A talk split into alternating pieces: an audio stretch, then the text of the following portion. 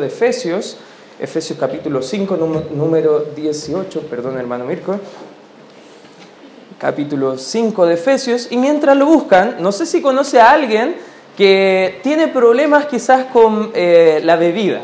Y no estoy hablando con la bebida con la Coca-Cola, aunque sí hay varios de nosotros que tenemos problemas con el azúcar de la Coca-Cola, pero eso es cuento y predicación de otro momento, a no ser que la Biblia diga la Coca-Cola, creo que al parecer no, no habla la Biblia acerca de la Coca-Cola, pero conocen a alguien que a lo mejor tiene problemas con el consumir bebidas alcohólicas, justo en el tramo de la escritura donde vamos a entrar en el libro de Efesios, me gustaría quizás detenernos un poco en el estudio acá para poder considerar qué dice la Biblia sobre consumir bebidas alcohólicas. perdón. Fíjate lo que dice el libro de Efesios capítulo 5, versículo número 18, dice, no os embriaguéis con vino en lo cual hay disolución. Vamos a pararlo por ahí, por eso dije vamos a detenernos ahí. Normalmente lo que hacemos es eh, leer todo un pasaje, ver la idea completa, pero quizás sería interesante tomar unos minutos, quizás en, en un grupo como el de hoy,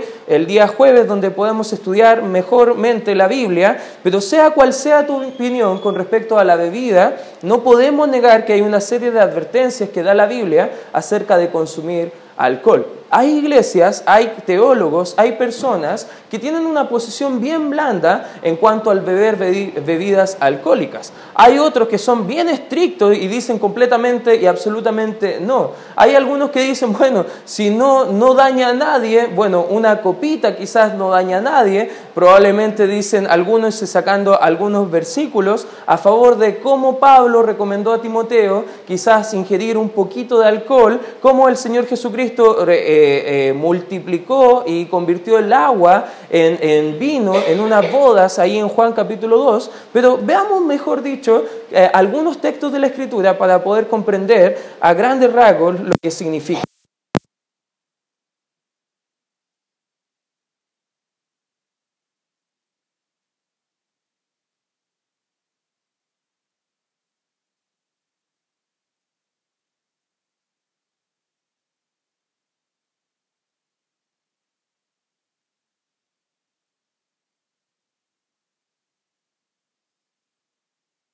Una sugerencia o está dando quizás un dato o una orden. A ver quién cree de los presentes que está dando no mirar. Quizás, ya, gracias a Dios, nadie levantó la mano. ¿Cuántos creen que al parecer Dios está mostrando un mandato acá? A ver, quizás ya la mayoría. ¿Cuántos no saben y no quieren ponerse en ninguna de las dos? Un poco confuso, ya hay algunos, Samuel, o se estaba rascando la oreja, no está pasando ahí. Ahí podemos quizás ver que la Biblia viene no mires, y está dando acá el escritor, no mires al vino cuando rojea, cuando resplandece su color en la copa, se entra suavemente, más al fin, como serpiente morderá y como áspid dará dolor. La Biblia viene mostrando que a veces personas se empiezan a seguir el juego de consumir bebidas alcohólicas, quizás en un, tono, en un tono más casual. Algunos dicen, bueno, yo no bebo bebidas alcohólicas fuertes, yo no bebo a lo mejor, no sé, ron, no bebo coñac, no bebo algunas bebidas que son más fuertes. No, yo quizás un mango sour casual, yo quizás una copita de vino, algo más dulce. Acá la Biblia viene mostrando que esos son peligrosos también que al parecer eh, esos vinos o esos licores pueden ser incluso más peligrosos porque entran suavemente, pero al final podemos ver que el fin no es muy grato, no es muy eh, apropiado para ninguna persona. Antes de comenzar el servicio, justo estábamos aquí limpiando antes del servicio, estábamos regando y pasó una persona y, y, pidió agua. Y yo ya le empecé a dar agua y se notaba que estaba en una situación de calle y él me pregunta si yo era un hermano en Cristo. Yo le dije, por supuesto, estamos acá en una iglesia, le invitamos cuando usted quiera. Se pone a llorar el hombre y viene a, contarme casi una larga historia de cómo él participó por muchos años en la iglesia, memorizó algunos versículos y luego dentro de la conversación yo le dije, ya, pero ¿cómo llegó usted a la situación de calle? Y lo interesante que él me dijo que él empezó a consumir bebidas alcohólicas de forma casual, de forma bien moderada, con sus compañeros en el colegio y después se le fue de las manos hasta el punto tal que perdió su eh, esposa, perdió su familia y hoy está viviendo en la calle. Yo le pregunté, ¿y qué, por qué sigues ahí? Que quizás si hablamos con tu familia podemos ver alguna mediación. Y él dijo, no, la verdad es que la familia me dijo que la única forma de que yo pueda volver a la casa sea que yo me meta a un centro de rehabilitación para dejar el alcohol. Y dije, entonces es una buena noticia. Y yo me alegré y le dije, qué bueno, vamos entonces y vamos a buscar a tu familia. Él dijo, no, ese es el problema, no la quiero dejar. Quizás relatos como ese pueden haber tantas personas afuera de gente que quizás suavemente empiezan como bebedores casuales, pero sin darse cuenta le empieza a atrapar el vicio y quizás pueden entrar a temas mucho más fuertes. Mi bisabuelo Cuenta mi bisabuela en su, en su testimonio que él, por ser un curadito, un borrachito, un día de invierno, fue a tomar a una plaza y murió de hipotermia porque con el alcohol que tenía en el cuerpo no se dio cuenta el frío que hacía y murió en una plaza de una forma súper deshonrosa, súper poco, poco agraciada y de una forma que ninguno de nosotros eh, queremos morir en ninguna parte. Ahora usted puede decir, pero pastor, esos son casos extremos. Sí, por supuesto, son casos extremos porque nunca vemos quizás en la televisión o en los comerciales cuando se presentan estos comerciales de cerveza donde muestran a un joven en un auto descapotable, quizás jovencitas en poca ropa y uno piensa, ah, qué bueno los beneficios del alcohol pero nadie nos muestra quizás las consecuencias, por eso vamos a estar viendo hoy en día con la palabra de Dios quizás algunas consecuencias, algunos peligros quizás que puede tener el consumir bebidas alcohólicas. Déjame mencionarte algunos, pero antes vamos a contestar algunas preguntas. En primer lugar, hermanos, si quieres tomar apuntes de este estudio en esta tarde, ¿por qué bebe la gente? Quizás esta pregunta es bien general y si tú tienes familia o amigos o conocidos o quizás tú mismo que puedas estar quizás como un bebedor casual, ¿por qué bebes? Bueno, en un estudio eh, se le preguntó a muchas personas por qué bebían y la mayoría, quizás un 80%, eh, confesó a eh, beber porque la vida le resulta demasiado difícil, dura y triste. Dentro de ese 80%, quizás el 70% se embriagan para olvidar las penas. No sé si usted conoce eh, canciones populares, seculares, a lo mejor que invitan a tomar alcohol para olvidar las penas y cosas por el estilo. A veces puede sonar como una canción, pero es la realidad de mucha gente. Y es la realidad quizás de muchas personas que están consumiendo para olvidar penas, otros para llenar el vacío que sienten en su interior. Dentro de eso, la mayoría son jóvenes que normalmente el día viernes y sábado van a una fiesta, toman alcohol, toman cerveza y quizás, ¿por qué lo hacen? Algunos dicen que para sentirse importante, para llenar una necesidad interna que tienen en el corazón. Otros más es para no ser rechazados socialmente. O sea, la gente toma por diferentes razones, independiente de la razón por qué toman, tanto unos como otros simplemente añaden a su vida mayor dolor y vacío a través del alcohol. Porque lo que promete mucho en el momento de fulgor, quizás en una fiesta, al otro día, no sé si algunos han conocido algún amigo o el típico chiste que dicen al otro día después de tomar, no tomo nunca más, y viene la siguiente fiesta y están tomando nuevamente. Bueno, eso es pan eh, de cada fin de semana para algunos. Y no solamente jóvenes, sino que hay un gran índice de gente ya mayor de edad que está tomando de forma continua. Debemos amar a esas personas, hermano. A veces se nos enseña en la iglesia que no, con borrachos, no, no debemos. No, la Biblia sí muestra con prácticas pecaminosas, como en Primera de Corintios, fíjate lo que dice en Primera de Corintios, capítulo 5, versículo 11, dice más bien, os escribo que no os juntéis con ninguno que, y fíjate lo que dice la Escritura, llamándose hermano. Ojo, está hablando aquí de personas que dicen ser creyentes, que dicen ser miembros de una iglesia local, que dicen ser hijos de Dios abiertamente. Dice la Biblia que no nos juntemos con esas personas que llamándose hermanos fuere fornicario, o avaro, o idólatra, o maldiciente, o borracho, ahí está lo que estamos estudiando en esta tarde, o ladrón, con el tal ni aún comáis.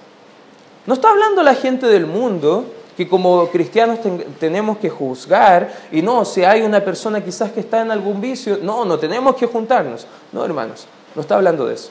Está hablando acá en un contexto de personas quizás que ya han sido salvadas, ya han sido bautizadas, han participado en la comunión, están sirviendo en la iglesia y en un tramo de su vida han decidido avanzar en prácticas pecaminosas, prácticas que traen vergüenza y se han alejado y poniendo tropiezo al nombre de Jesucristo sin arrepentirse. Porque el contexto de 1 Corintios 5 viene hablando de un hermano que estaba en pecado abierto sexual con la esposa de su padre, pero él estaba teniendo toda la libertad por la misma iglesia de continuar con su pecado y nadie le estaba corrigiendo. Dentro de ese contexto el apóstol Pablo viene a hablar que si no estamos corrigiendo el pecado, no estamos corrigiendo la santidad en la iglesia, ahí tenemos que nosotros ser lo más tajantes, ser fuertes en poder animar a la santidad. Pero ¿qué pasa con los familiares? ¿Qué pasa con los amigos? ¿Qué pasa si un día tú vas a la casa de alguien que sabes que va a tomar y quizás ponen alcohol en la mesa? ¿Qué actitud vas a tener, hermano? Bueno, normalmente ya como cristianos se nos considera personas bien graves. No sé si tú has conocido a cristianos graves, ya quizás si no conoces a ninguno, tú puedes ser hermano. A lo mejor tú eres el, cristiano grave de la familia, pero ya somos los considerados los más graves dentro de toda la comunidad. ¿Por qué seguir siendo graves, hermanos? Debemos amar a esas personas, debemos ayudarles a entender el Evangelio, debemos ayudar a entender lo que Dios quiere y desea con su vida. Dios ha mostrado en su palabra que nunca ha sido la imagen que Él quiere representar en el ser humano. Los seres humanos somos creados a la imagen y semejanza de Dios. La imagen y semejanza de Dios significa que Dios nos dignificó, nos dio lucidez, nos dio inteligencia, cordura, nos, nos hizo todo eso para que lejos de embriagarnos y perder toda decencia, toda dignidad, toda lucidez, toda cordura, vivamos llenos de su Espíritu Santo. Fíjate lo que dice Efesios 5, 18, donde comenzamos el estudio. Dice, no os embriaguéis con vino, en lo cual hay disolución, antes bien, ser, ¿qué dice la Escritura? Llenos del Espíritu Santo. Llenos del Espíritu, hermano. ¿Sabes qué? Eso es lo que Dios quiere. No quiere que andemos eh, gobernados, que andemos completamente dominados por sustancias que nos hacen perder toda la capacidad de nuestros propios cuerpos, sino Él quiere que vivamos de una forma sobria, de una forma llena, pero no de alcohol, sino que del Espíritu Santo. Vamos al libro de Proverbios nuevamente. Mira, acompáñeme ahora al Proverbio número 31 porque aquí la madre del rey Lemuel instruía a su hijo con unas palabras muy sabias, y fíjate lo que dice el libro de Proverbios capítulo 31, versículo número... Vamos a leer desde el versículo 4. Dice, no es de los reyes o Lemuel, no es de los reyes beber vino, ni de los príncipes la sidra. No sea que bebiendo olviden a la ley eh, y perviertan el derecho de todos los afligidos, dad la sidra al desfallecido y el vino a los de amargo ánimo. Beban y olvídense de su necesidad y de su miseria, no se acuerden más.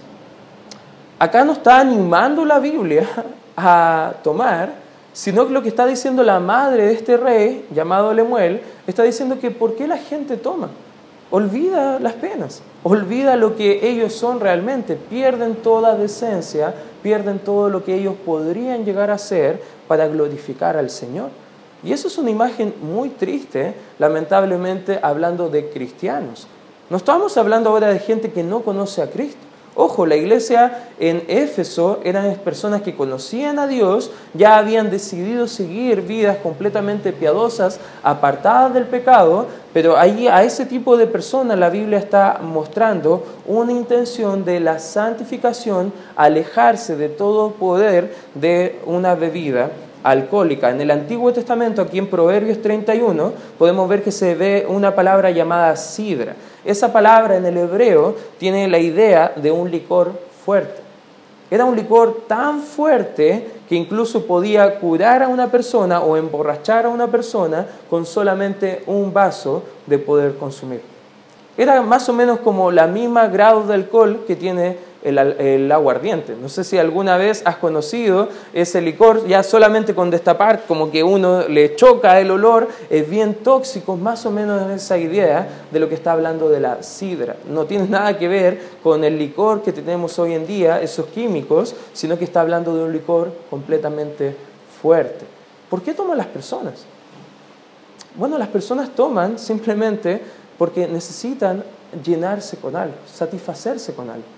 Y qué triste que nosotros teniendo lo único que puede satisfacer realmente a las personas, no estamos compartiendo, que es el Evangelio de Cristo, que es la salvación. Cristo dijo en la palabra de Dios en el libro de Juan que Él es el agua de vida, que el que a Él bebiere, Él no tendrá ni hambre ni sed jamás. En otras palabras, iba a tener todas sus satisfacciones llenas con solamente una relación personal con Cristo Jesús. Dios nos creó para que disfrutemos cada instante de su presencia y vivamos por su Espíritu Santo.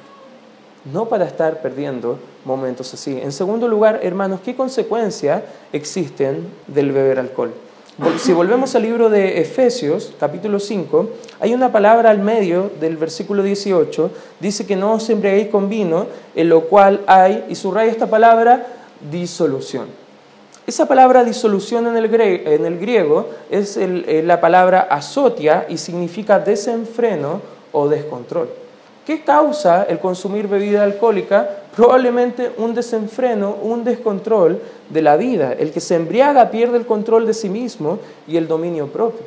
Por eso incluso en la ley chilena uno puede ver que hay tantas advertencias de que si tomas alcohol, mejor que pases las llaves y no manejes. Porque ya no estás completamente en tu propio control de poder hacer todo lo que está a tu disposición bueno y sano. ¿Cuántas familias, hermanos, son destruidas por el alcohol?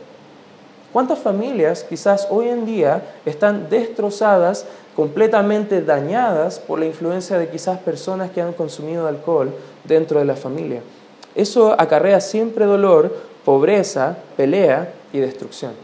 Pobreza, dije entre medio, porque siendo súper honesto, quizás el gran índice de mal, eh, mal administración de dinero en los chilenos eh, arrojó un estudio que es porque los chilenos están gastando mucho dinero en alcohol. Principalmente universitarios están gastando más de lo que incluso gastan en libros, es gastan en bebidas alcohólicas. Imagínense. ¿Por qué en los barrios, en los barrios universitarios hay tanto bar, hay tanta cantina? Porque es un negocio, hermanos. Y quizás usted puede ver a lo mejor que esos jovencitos van a estudiar y usted puede decir, pero no hay nada de malo que a lo mejor después de los estudios, pero yo también fui universitario, hermano. Y también veía cómo mis compañeros iban el día lunes a las 10 de la mañana a comenzar con su rutina semanal de beber. Y es triste. Es triste porque después echan la culpa de que no pasan ramos, pero ¿cómo van a pasar ramos si están bebiendo alcohol? No están en sus juicios cabales. el alcohol simplemente acarrea muchas consecuencias. Uno, bíblicamente hablando, una de las consecuencias es la decadencia en la decencia de la persona. Ya desde la primera mención de pérdida de decencia y honor, siempre ha sido eh, asociada al consumo de vino. Si usted lee en el libro de Génesis, eh, capítulo número 9, por razón del tiempo no lo vamos a leer, pero anótalo por favor para que lo leas en casa, en el versículo 18 al 29, después que Noé construye el arca, ya están completamente sanos, ahí él, su familia, todos los animales vienen a repoblar la tierra y de una forma bien interesante la Biblia registra que hay un acontecimiento donde Noé empieza a emborracharse, se desnuda e incluso atrae vergüenza para sus propios hijos y hay una discusión, incluso él llega a maldecir uno de sus hijos producto del alcohol. Imagínate, el gran Noé estaba perdiendo toda su cordura simplemente por consumir bebida alcohólica. La segunda historia en el mismo libro de Génesis, usted puede encontrarla en el Génesis 19 del 30 al 36, donde encontramos a Lot. Y a veces parece una historia bien interesante, donde las hijas de Lot están emborrachando a su padre porque sus esposos habían muerto, ¿se acuerdan la historia? En Sodoma y Gomorra, y ellas no tenían descendencia y ellas emborracharon a su padre y se acostaron con él cuando él ya perdió toda cordura, ya perdió todo juicio y ellas concibieron de su padre. Una historia nada eh, honorable y es todo producto quizás del alcohol. Usted puede decir, pero el alcohol no tiene la culpa, la culpa la tienen las personas que no saben moderarse. Sí, por supuesto, por eso la Biblia da tantas advertencias, porque sabe que nosotros no somos personas que sepamos controlarnos por nosotros mismos. Por eso nosotros no somos llamados a ser eh, controlados por nosotros mismos, somos llamados a ser controlados por el Espíritu Santo. Amén, hermanos, porque no podemos. Fuera de Dios no podemos tener dominio propio, fuera de Dios no podemos tener autocontrol. Otro, eh, quizás que poco mencionado, que también la Biblia muestra que hay daños serios a la salud.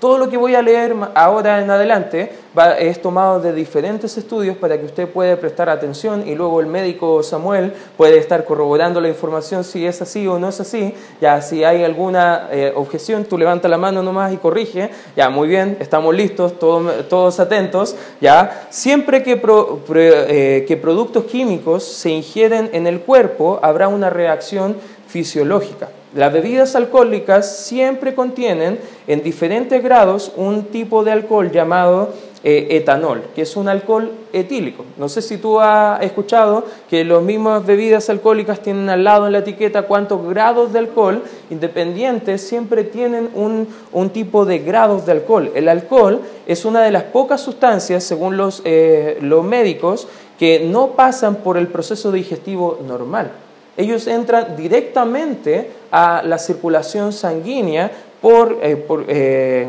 glándulas salivales, mucosa bucal, por el esófago, el estómago y principalmente entre un 70 a un 80% en el intestino delgado.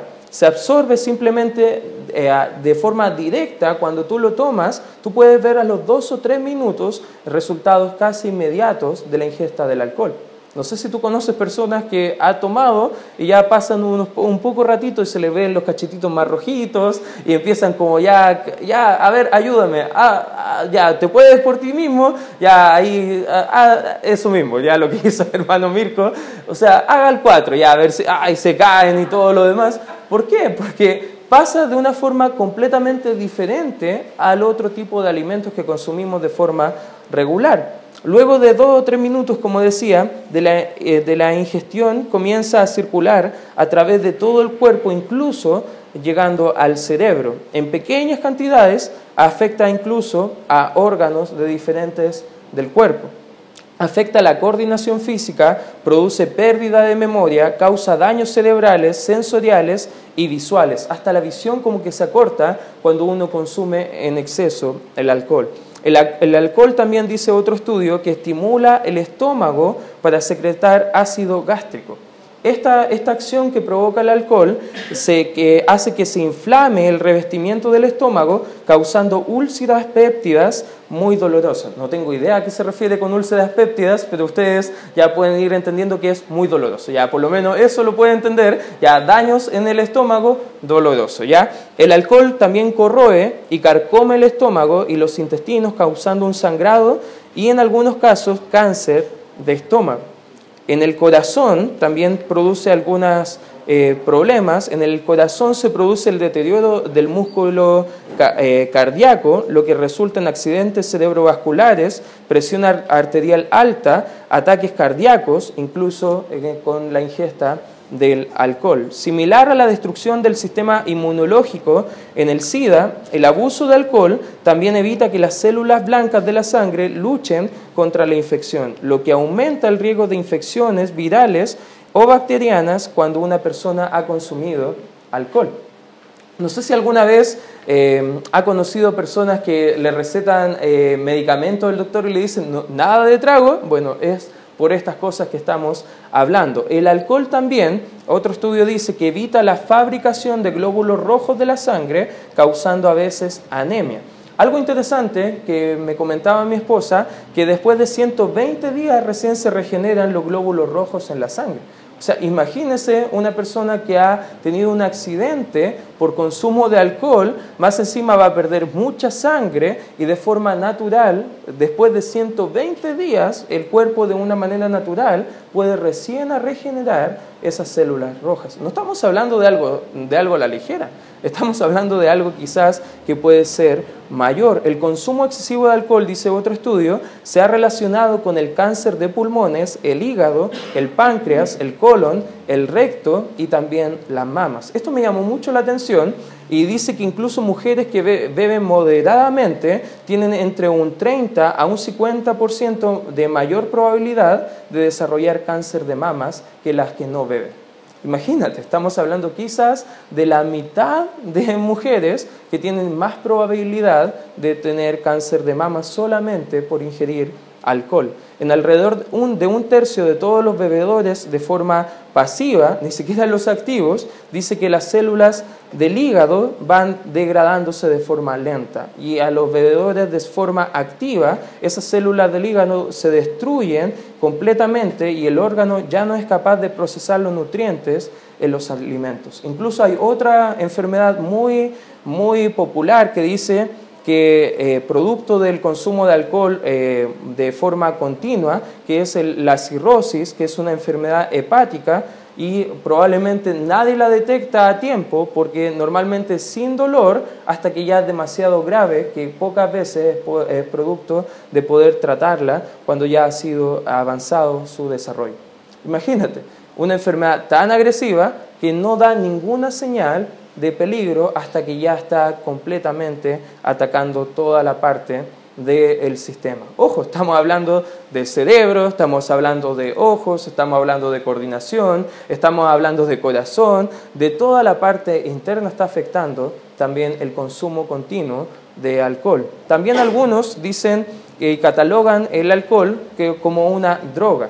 Farmacológicamente hablando, el alcohol se clasifica como una droga porque deprime el sistema nervioso central, tanto como los sedantes y los anestésicos. No sé si alguna vez ha considerado el alcohol como una droga.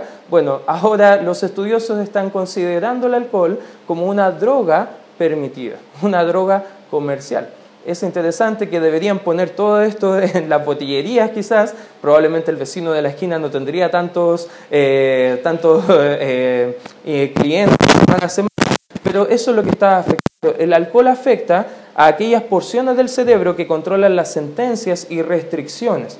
Una persona que tiene ingesta de alcohol tiene la tendencia a hablar más fuerte de lo normal y también hablar más trabado de lo normal. Habla incoherencias porque justo en esa parte del cerebro está restringiéndose y afectando. En algunas ocasiones hablan cosas sin sentido alguno, tienen comportamiento retraído o en otras, en otras ocasiones también un comportamiento más agresivo y sin ninguna inhibición. Algunos incluso llegan a no, no tener inhibiciones con su propio eh, tema de contenerse, de ir al baño. Y algunos se llegan incluso a orinar o defecar ahí mismo en el, por el consumo de alcohol a grandes escalas. Dependiendo de cuánta ingesta de alcohol, reduce la actividad también cerebral. Los tiempos de reacciones son más tardíos, la memoria está más acotada, debilitamiento también en los músculos y todos esos son síntomas, dicen estudiosos, de la ingesta de drogas en el cuerpo. Interesante. Interesante todo lo que puede quizás no, no estamos eh, totalmente familiarizados con el asunto y eso son algunas cosas que la Biblia, la Biblia quizás no lo va a mostrar de forma clara, pero sí algunas advertencias bíblicamente hablando. Bueno, algunos podrán decir en este aspecto, pero pastor, la verdad es que la Biblia nunca prohíbe el tema del alcohol a las personas. Bueno, déjeme corregirle un poquito, hermano. Vaya conmigo, por favor, a Levítico, Levítico número 10, capítulo 10, versículo 8 al 9, va a aparecer acá en pantalla, Levítico 10, 8 y 9 dice, y Jehová habló a Aarón diciendo, tú y tus hijos contigo, ¿qué dice la escritura? No beberéis vino ni sidra cuando entréis en el tabernáculo de reunión para que no muráis. Estatuto perpetuo será para vuestras generaciones. Parece que aquí la Biblia viene diciendo a sacerdotes, a levitas, no pueden, no pueden ingerir alcohol. En el Nuevo Testamento, en primera de Timoteo capítulo 3, un requisito pastoral es que el pastor no sea dado al vino. O sea, es algo serio venir a la iglesia con, dominado por el alcohol. No es algo que lo debemos tomar a la ligera. Dios prohíbe a los sacerdotes, hablando de abstenerse totalmente de consumir eh, alcohol. En Números capítulo 6, por razón del tiempo, porque tenemos que avanzar, del versículo 1 al 4, solamente anótalo y léenlo en casa, también había unas personas, eh, interesantemente, que tomaban la decisión de tomar un voto delante de Dios, que era el voto nazareo. Y ese voto nazareo también consistía en no raparse la cabeza, como Sansón, no sé si se acuerdan de la historia de ese juez de Israel que no podía raparse la cabeza, pero tampoco ingerir nada de alcohol. Esa era una decisión propia, pero ya después de haber tomado esa decisión no podían tomarlo a la ligera y Dios iba a penalizar. Y después vemos en el versículo 20 de Números, capítulo 6, que incluso para poder dejar ese voto había toda una ceremonia bien interesante de purificación para que ahí recién la persona pudiera consumir algo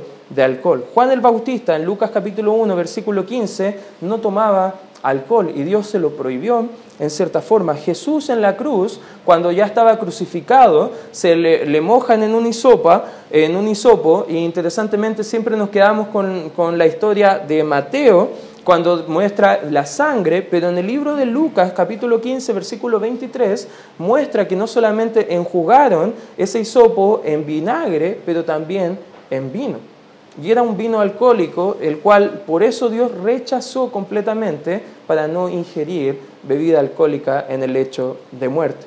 El cristiano que no quiere hacer de tropiezo, en Romanos capítulo 14, ahí sí vaya conmigo, por favor, hermano, en el versículo 21, dice la escritura, bueno es no comer carne, ni beber vino, ni nada en que tu hermano tropiece, o se ofenda, o se debilite. Acá la Biblia viene a dar una recomendación bien interesante. Y quizás esa es otra pregunta interesante y con esto vamos a acabar, hermano. ¿Qué recomendaciones bíblicas podemos tomar de, todo esto que estamos estudiando? Bueno, ¿qué postura podría tomar usted, hermano? ¿Qué postura podría tomar yo en cuanto al beber bebidas alcohólicas? Si va conmigo, por favor, al libro de Primera de Tesalonicenses, Primera de Tesalonicenses, capítulo 5, fíjate lo que dice la Biblia en el versículo número 7 y el versículo número 8. Dice la escritura, pues los que duermen, de noche duermen, y los que se embriagan, ¿de, de cuándo se embriagan? De noche.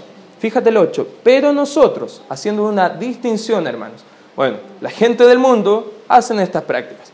Pero nosotros, los cristianos, los hijos de Dios, que somos del día, seamos sobrios, habiéndonos vestido con la coraza de fe y de amor y con la esperanza de salvación como yelmo. Primera de Pedro, acompáñenme por favor. Primera de Pedro, capítulo 4, versículo número 3 y versículo número 4.